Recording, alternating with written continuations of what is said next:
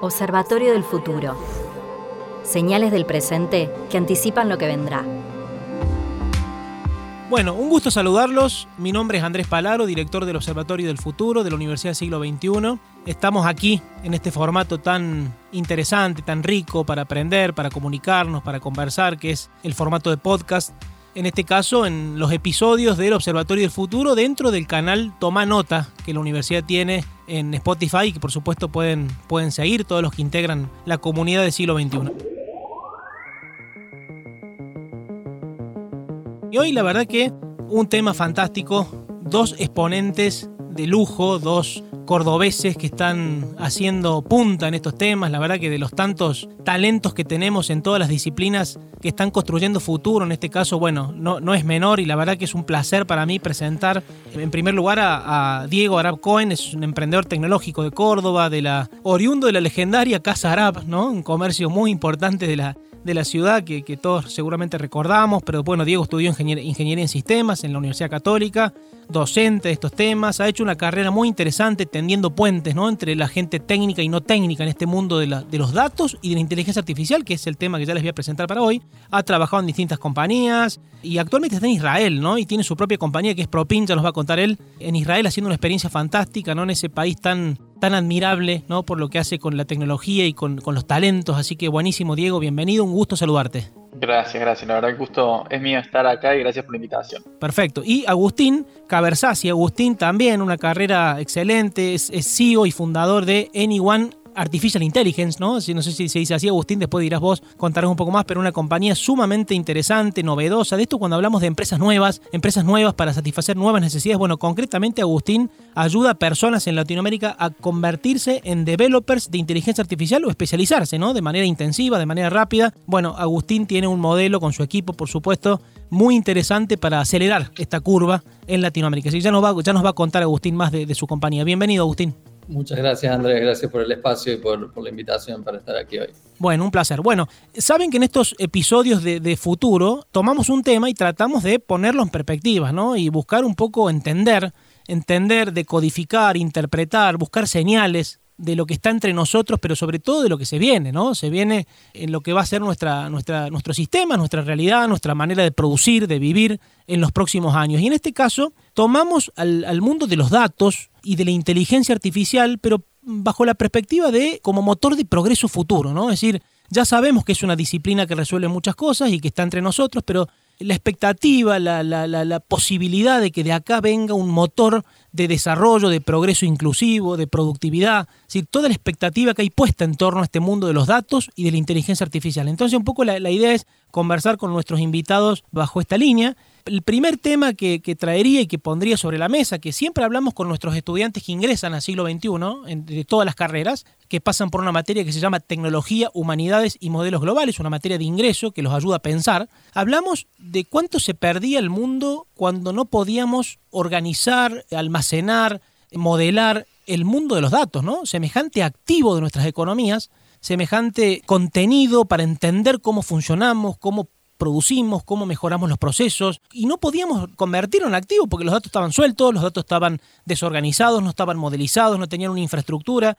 Y un poco lo primero que quisiera preguntarles y escuchar la mirada de ustedes, que son especialistas en el tema, es ¿a qué mundo nos lleva este aprovechamiento de los datos? ¿no? ¿De qué significa esto de aprovechar los datos como insumo para organizar mejor la economía y la sociedad? Y además, ¿qué significan los modelos de datos? ¿no? ¿Qué te parece, Diego? Me encanta, me encanta y me apasiona todo este tipo de temas porque lo más importante de esto es, como bien decía antes, Andrea, a mí me interesa construir puentes. Y el primer concepto que quiero transmitir que, que los datos no son un fin por sí mismos, son una herramienta. Siempre hay que traer qué es lo que queremos hacer con los datos y cuál es el problema que queremos resolver. Entonces, si al dato le agregamos el contexto, estamos hablando de información. Ahora, si nosotros podemos conectar esos datos sueltos, como bien hablabas, estamos hablando de un conocimiento, o sea, yo puedo conectar distintos cabos sueltos. Si podemos después decidir qué hacer y tomar una acción, estamos hablando de lo que se llama un insight. Y por último, si eso yo lo puedo replicar o explicar en base a mi experiencia, explicar la causa-efecto, estamos hablando de sabiduría. Pero hay un paso más, que a mí me gusta explicarlo con otro ejemplo que no es de datos, cuando uno está untando mermelada en la, en la tostada y empieza a ver figuras como la cara de Maradona o el mapa de Argentina. Eso es lo mismo que pasa cuando empiezo a analizar gráficos o datos donde está el sesgo humano, donde está la interpretación o lo que yo quiero ver en los datos y no es lo que me está reflejando en sí mismo. Entonces, el primer concepto que quiero transmitir acá es que los datos no son un, fin por sí mismo, tiene que relacionarse con las problemáticas de, de las empresas. Está buenísimo. Y cuando hablamos de modelos de datos y, digamos, conectamos con una problemática, ¿no? Conectamos, nos ponemos a trabajar en entenderla. Y de, ahí viene, Diego, un modelo de datos, viene un algoritmo, viene, un, viene una solución. Siempre cuando, cuando hablamos de modelos, tenemos que entender primero qué problema queremos resolver. Cuando definimos qué problema queremos resolver, hay muchas formas de estructurar esos datos. Porque como bien decía antes, el dato sin contexto es un dato aislado. Entonces, los modelos de datos o los algoritmos que queremos construir, si no le entendemos la pregunta, que se viene una pregunta de negocios, y por eso creo que es importante la construcción de la comunicación, porque en, un momento una persona me decía, Diego, mira, ya probé tres metodologías y ninguna me funcionó. ¿Me puedes decir cuál es la mejor o cuál es la última? Digo, mira, no es un problema de metodología, es un problema de comunicación, eh, de eh, entender cuáles son las otras áreas dentro de las empresas que necesitan o que van a utilizar esta información o cómo medir. No es, acá tengo los datos, decime qué puedo hacer. Es una construcción en conjunto. No hay que ponerse la camiseta. Yo sé inteligencia artificial y con eso resuelvo todo. Es una construcción en equipo de trabajo interdisciplinario quizás sea una de las cosas más apasionantes, ¿no? Porque cuando eh, profundizamos en el fenómeno vemos que hay distintos roles, distintos perfiles, distintas aportaciones interdisciplinarias en este tema, ¿no? que a veces a priori uno tiende a pensar que es cuestión de los expertos tecnológicos. Entonces, es ahí donde hay una beta sumamente interesante para explorar. Agustín, ¿cómo, cómo lo ves vos, este primer escalón de razonar un poquito acerca de qué nos perdíamos y qué ganamos con entender datos, entender problemas, construir modelos de datos? Bueno, está muy relacionado a, construir en pos de, un negocio, resolver un problema y a la ayuda de, la toma de decisiones, ¿no? Eh, dejar de basarnos en el, instinto y, poder empezar a tomar decisiones basadas en datos. De la manera en que me gusta verlo es que eh, este mundo de inteligencia artificial es básicamente el equivalente a automatización. O sea, casi cualquier eh, tarea que pueda, cualquier proceso, tarea repetitiva, por lo general puede ser automatizada con Machine Learning. Y creo que vos comenzabas, eh, Andrés, hablando de que hay mucho, mucha expectativa o mucho hype, por decirlo de alguna manera, en este mundo. Y, realmente hay que dejar eso de lado y quizás centrarse en esto, ¿no? O sea, cualquier proceso que podemos hacer y es repetitivo, por lo general esta tecnología lo, lo puede resolver. Y volviendo un poquito a lo que decía Diego, esto de la toma de decisiones, eh, algo que por lo general eh, a mí me gusta comentar o cuando por ahí tengo la oportunidad de hablar con un cliente o, nos piden una opinión, ¿no? Es que no dejar que el modelo tome la decisión final o el 100% de, de las decisiones, sino siempre un componente humano en ese proceso que es quien finalmente valida una, una decisión. Es muy importante que, como decía Diego, está este concepto de bias, ¿no? De que la, persona interpreta el dato de, según cómo le convenga y, yo creo que ahí es importante eh, usar la tecnología como un medio de, automatización y, de poder hacer cosas más eficientes, pero con el buen uso de los datos y con una decisión final tomada por un humano, una persona, por lo general en, donde mejor funcionan eh, este tipo de, soluciones y, y tecnologías. Claro, pareciera ser cuando los escucho es una evolución de lo que siempre se habló en el mundo de los negocios, que es, a ver, entendamos un problema, veamos cómo construimos algún modelo de solución usando distintos abordajes o distintas perspectivas, ¿no? Es decir, la consultoría básicamente siempre y la gestión, en el management intentó hacer esto, pero acá hay como un componente nuevo. Yo quisiera verlo en algún caso que ustedes puedan contar, sobre todo porque ahí está esta, esta idea de que las grandes compañías pueden darse el lujo de hacer esto, es decir, de crear sus lagos de datos, de poner grandes sistemas, de, contratar cientistas de datos. Y la verdad que lo que venimos viendo en los últimos años es que las pymes pueden, si se deciden y si se involucran en el tema, acceder a este tipo de casos. Entonces, es más accesible de lo que uno piensa, ¿no? Meterse en este mundo. Yo voy a contar una anécdota de cuál fue mi primer proyecto de, inteligencia artificial, que obviamente cuando yo estaba estudiando quería aplicar todo en el negocio de mi familia, en Casara y mi papá con mucha experiencia, siempre todas las iniciativas me las respondía muy, de una manera muy simple por toda su experiencia. Entonces, yo tenía un tema en mi cabeza, quería saber dónde estaban los clientes. Y mi papá que me contestaba, anda abajo al mostrador y habla con ellos. Digo, no, no, no, yo necesito datos, porque yo tengo datos, puedo aplicar un montón de modelos. Mi papá que me decía, ¿Y qué vas a hacer con los datos? Yo no sé, pero si yo tengo datos, puedo aplicar modelos. Entonces era un problema de huevo y gallina y un problema de comunicación ahí. Porque yo era un chico que quería aplicar toda la teoría y llevarla a la práctica. En ese proceso de insistencia y perseverancia, mi papá me dejó hacer un análisis preguntándole a los clientes que llenen un formulario para que si me dejaban los datos, le daba un 20% de descuento. Entonces, después de tres semanas, un mes, tenía como 5.000 papelitos. Yo no me había dado cuenta, era ingenuo en ese momento, de que después tenía que trasladar todos esos papelitos a, a, una planilla de Excel. Pero en eso, en el, espacio abierto que estábamos con mi familia trabajando, sin mucho preámbulo, salto y le digo, papi, le digo, ¿y si sorteamos un auto? Dice, ¿este chico qué le pasó? Sí, le digo, porque ya vinieron de los 5.000 papelitos, ya vinieron como cientos, le digo, y, si siguen viniendo más, nos conviene sortear un auto que se irá dando de descuento, porque corta lo que estás haciendo y decime ya qué vas a hacer con los datos. Bueno, conclusión lo que hicimos fue trasladar a mano y eso nos ayudó a ver dónde estaban ubicados los clientes y estaban en las afueras del centro, no vivían en el centro y para nosotros fue un momento eh, importante de hacer una expansión para salir de lo que era el centro comercial. Entonces, como un chico de 22 años, que fue eh, iniciativa, donde no terminé automatizando todo, pero sí ayudó a hacer un cambio de eh, lo que era un negocio muy tradicional de Córdoba Capital, que ayudó a través de datos a ayudar a expandir y a cambiar una estrategia de negocio. Y, hoy eso debiera ser más eh, factible aún por, por el acceso y por la facilidad de las nuevas tecnologías y las nuevas, digamos, eh, herramientas que hay, ¿no es cierto? Tal cual, tal cual. Ahí Agus puede, eh, es experto más en el tema de... bueno, gracias. Sí, a ver, el acceso a servidores. Hoy en día con un par de clics uno puede tener un servidor con, la cantidad de GPUs que quiera. GPU es el hardware que se requiere para, entrenar este tipo de algoritmos y con un par de clics eh, uno puede acceder a, eso con servidores en la nube, ¿no? O ya Intel, Apple ya están optimizando eh, su hardware que te venden para poder correr algoritmos en tiempo real en una, en una laptop, como todos tenemos, ¿no?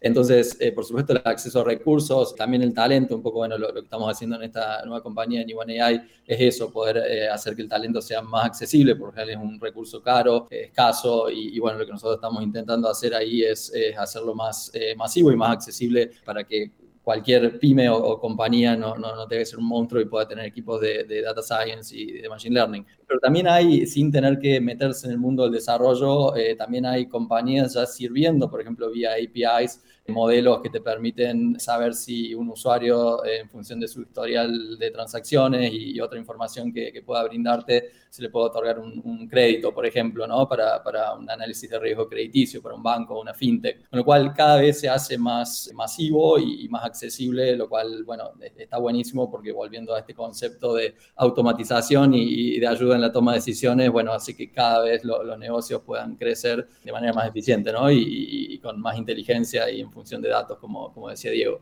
Me gustaría agregar una cosita más, alineado a lo que dice Agus. Hoy estamos en una etapa de democratización de la inteligencia artificial. Porque en, los 90 lo único que podían hacer una página web eran los que sabían un lenguaje de programación, PHP, JavaScript.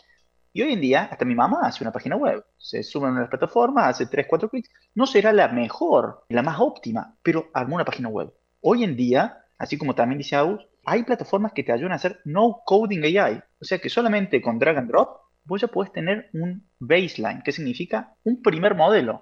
Después, si ya te acostumbraste y ya le encontraste el valor y ya está aceptado en la empresa, siempre puedes crecer. Siempre hay etapa para crecer. Y eso ya no es un limitante ni es caro. Por eso estamos en una etapa donde es muy emocionante, donde estamos democratizando y donde estamos empoderando a la gente con esto. Observatorio del Futuro. Dice Yunus que vivimos tiempos emocionantes por el tamaño de los desafíos, ¿no? Uno podría quedarse con las postales de lo complejo, lo negativo, lo que no funciona, pero si uno ve el vaso medio lleno, las cosas que se van sumando al stock, esta biblioteca de posibilidades, de recursos que existen, y que muchas veces es, eh, bueno, animarse, ¿no? Por eso hablábamos de una pyme que ya con los algoritmos que hay en el mercado, con los servicios en la nube, con algún técnico que logró afiliar o algún recurso calificado que logró afiliar, que por ahí no es, eh, digamos, un experto, digamos, en inteligencia artificial, pero sí una persona que puede armar o dirigir un proyecto, ya podría estar caminando en este mundo, ¿no? De los datos y de entender mejor su negocio y de, y de lograr, digamos, a veces esperamos que la macroeconomía nos resuelva todo, pero en, definitiva en la micro tenemos muchísimo para hacer, ¿no? Entendiendo los datos, entendiendo nuestros clientes. Ahí me parece que está un poco la oportunidad que ustedes están comentando. ¿Lo ves así, Diego? Totalmente. Yo también pongo otro ejemplo cuando eh, solamente sabían leer los sacerdotes, o sea, y decían, no hace falta que todo el mundo lea porque el único objetivo de la lectura eran los libros sagrados. Eh, y después con el tiempo todos fueron leyendo. Y lo que hizo fue tener una sociedad más rica. No es que hay que tenerle miedo a la inteligencia artificial, lo que va a hacer va a ser mejorar la sociedad. El tema es cómo se utilizan todos estos eh, algoritmos eh, y cuál es el fin de ellos. Pero acá lo que estamos haciendo de vuelta es, es empoderar y estamos dándoles la oportunidad a que se sumen, porque esto ya no es una tendencia, una realidad, que se sumen a esta realidad, donde obviamente que en este proceso de cambio va a haber gente que va a quedar, le va a costar la integración, o hay que ayudarlos en ese proceso donde van a estar viéndolos como eh, de la vereda del frente, donde no van a querer estar en, la última tecnología. Y hay mucha expectativa, como decía al comienzo, de que haya un salto de productividad de la economía en general, luego de que esta tecnología de propósito general, ¿no? como la, inteligencia artificial y sus tecnologías afines, se logren masificar. ¿Vos crees, Agustín, crees que cuando esto, eh, digamos, llegue a un nivel de maduración de instalación en el mundo de las empresas, podemos pegar un salto de productividad, digamos, que tenga que ver con el progreso, es decir, producir mejor, más eficientemente, con mayores niveles de sustentabilidad, con mayores niveles de inclusión. Es decir, ¿podemos esperar que la inteligencia artificial sea un motor de ese progreso que el mundo espera? Sí, sin dudas. Eh, de hecho, hay, hay una frase célebre eh, de Andrew Ng, que es un profesor de Stanford y bueno, fundador de, Coursera y, algunas otras compañías eh, muy grandes, que dice que eh, la inteligencia artificial es la nueva electricidad. En el momento en el que surgió ¿no? el, concepto y, la electricidad, digamos, transformó casi cualquier industria y, todo eh, de la forma en que se venía haciendo se cambió para, para, esta nueva forma de hacer las cosas. Bueno, lo que ocurre con, este, con esta tecnología es lo mismo, ¿no? O sea, básicamente el concepto es que el aprendizaje a partir de datos permite hacer predicciones futuras de distintas índoles, pero aplica a todo, aplica a salud, aplica a un e-commerce, eh, aplica a una fintech, eh, aplica a, casi todas las industrias, digamos, y, todos los productos con los que hoy eh, tenemos contacto. Y sin ir más lejos, ya está implementado en un montón de cosas que usamos en el día a día, como una recomendación de una película de Netflix, o cuando nos llega un producto a nuestra casa y en el, en el warehouse Mercado Libre o en Estados Unidos Amazon están teniendo robots o automatizados todos sus depósitos, digamos, para enviar esos productos y, que lleguen en el menor tiempo posible. Con lo cual, eh, ya está ocurriendo eso, va a seguir ocurriendo, por supuesto, pero ya está ocurriendo. Y ni hablar cuando se haga ya efectiva tecnología como por ejemplo la de los autos que, que se manejan solos, donde sabemos que más del 95% del tiempo que uno tiene un auto está estacionado y eso no tiene sentido. Entonces, bueno, creo que es un, habilitador eh, como tecnología para que muchas cosas cambien. Una vez que ocurra eso con los autos, van a cambiar la infraestructura de las ciudades. Con lo cual, bueno, es, todo un desencadenador de, hechos y de cosas que van a ir ocurriendo a medida que se, haga efectivo. Pero sí, eh, no solo que va a ocurrir, sino que ya está ocurriendo. Claramente, claramente y seguramente Diego nos puede dar una imagen de, de, Israel, ¿no? De lo que está pasando, lo que estás viviendo ahí, ¿no? Que debe ser un estándar ya de implementación, maduración en los distintos sectores de la economía muy avanzado, Diego, ¿no? Israel es importante, pero hay, muchos tipos de, contexto, pero Tel Aviv es una de las capitales donde tienen más startups per cápita en el mundo. Y uno de los principales motores, ¿por qué es? Eh, primero porque no piensa en el mismo país, es un país muy chico, más chico que Tucumán, entonces siempre piensa global porque está forzado a eso. Segundo, hay una buena articulación entre el gobierno, entre las universidades y también los emprendedores y la industria para poder resolver los problemas. Entonces, esa articulación es súper importante para poder salir adelante como sociedad. Y por último, hay un concepto que es en hebreo, pero también identifica lo que es el ADN del israelí, que es la chutzpah.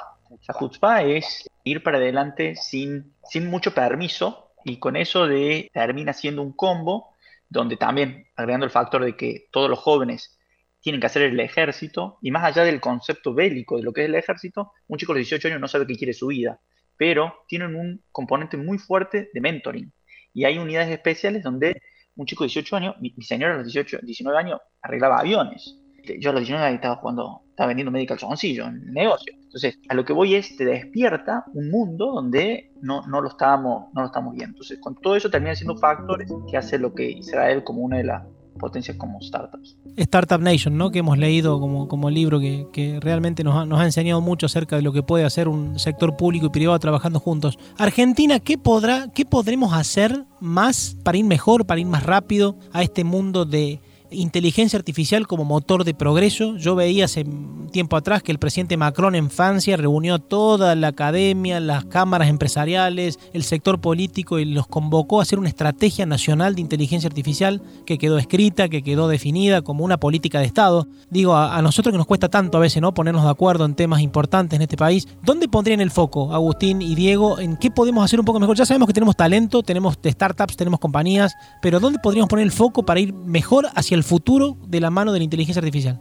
Bien, yo ahí eh, quizás lo, relaciono a, esto de la, escasez de talento, ¿no? Como, como decía antes. Hay una métrica, y esta la, tengo bien fresca, es de que va a haber más de 100 millones de nuevos puestos de trabajo en, este campo, solamente en inteligencia artificial, en los próximos seis años. Eso es una métrica del World Economic Forum, eh, que van a crearse 100, 100 millones de nuevos puestos de trabajo. Y solo hay dos grandes concentraciones hoy en día de talento en el mundo, que son Silicon Valley y Beijing me animaría a decir un tercero que es Israel seguramente, pero en Latinoamérica todo está por hacerse, no hay nada todavía, hay muy, muy poco, y como recién mencionaba el caso de Francia, y en Argentina hay, de hecho, hay un plan también de, inteligencia artificial, pero está, está muy, muy recién en, sus inicios, ¿no? Entonces creo que hay una gran oportunidad para la región, no solo para Argentina, sino para la región Latinoamérica, de poder formar talento, y no solo con el objetivo de que luego ese talento a ver, está ahora el, trabajo remoto, ¿no? Que, que, trae un montón de oportunidades, pero digo, al educar a la gente en este tipo de tecnologías, nuevas tecnologías,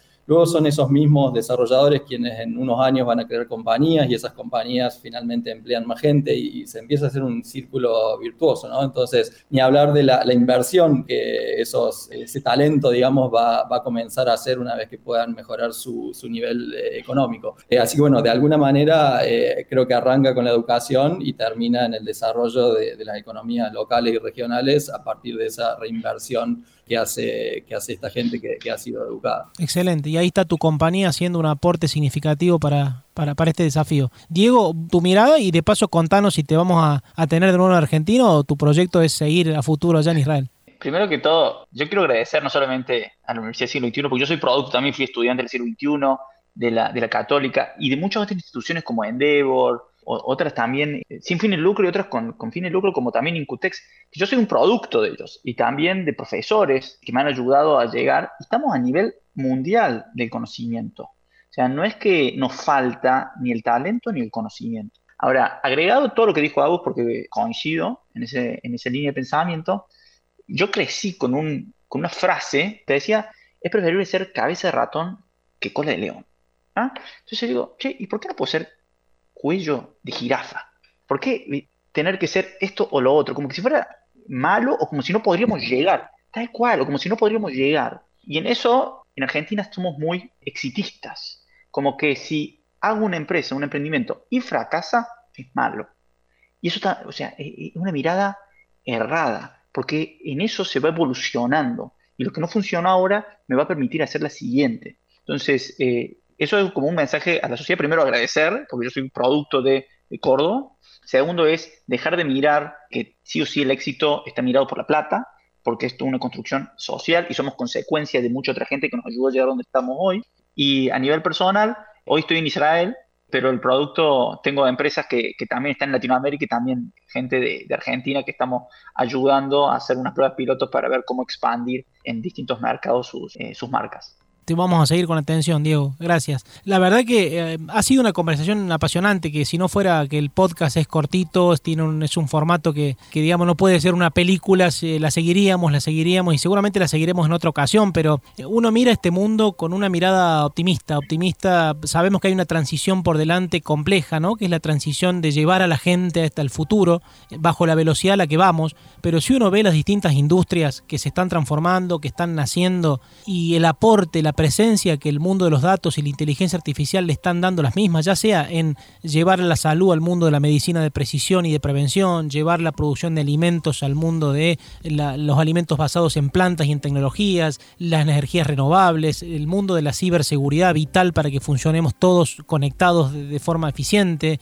Si uno ve todos esos campos, ni hablar en educación, entender que el mundo de los datos, el mundo de la inteligencia artificial es un aliado, es un aliado para llevar la economía hacia el progreso y hacia la inclusión y hacia los nuevos trabajos, es realmente, como decíamos al comienzo, apasionante. Y ustedes son dos exponentes de esa, de esa construcción de futuro. Así que gracias desde este espacio del Observatorio del Futuro de la Universidad Siglo XXI, en nuestro canal Toma Nota. Ha sido un placer escucharlos y seguramente la seguiremos por otros ámbitos que los podamos convocar. Muchas gracias a vos, Andrés, por, el espacio y también felicitaciones por lo, que estás haciendo en este ciclo y podcast, que de alguna manera también es educar a, muchos que, lo siguen. Así que gracias por la invitación hoy. Gracias, Andrés, y para cualquiera que esté escuchando y esté interesado y necesita algún tipo de empujón, acá estamos con Abus, nos pueden buscar también por LinkedIn y nos pueden contactar, así que estamos para ayudarlos también, así como nos han ayudado a nosotros. Ha sido un placer a todos los que nos estén escuchando. Seguramente el tema de para conversar mucho más en las redes, así que vamos a estar abiertos, atentos. Gracias Agustín, gracias Diego. Un placer y felicitaciones por lo que están haciendo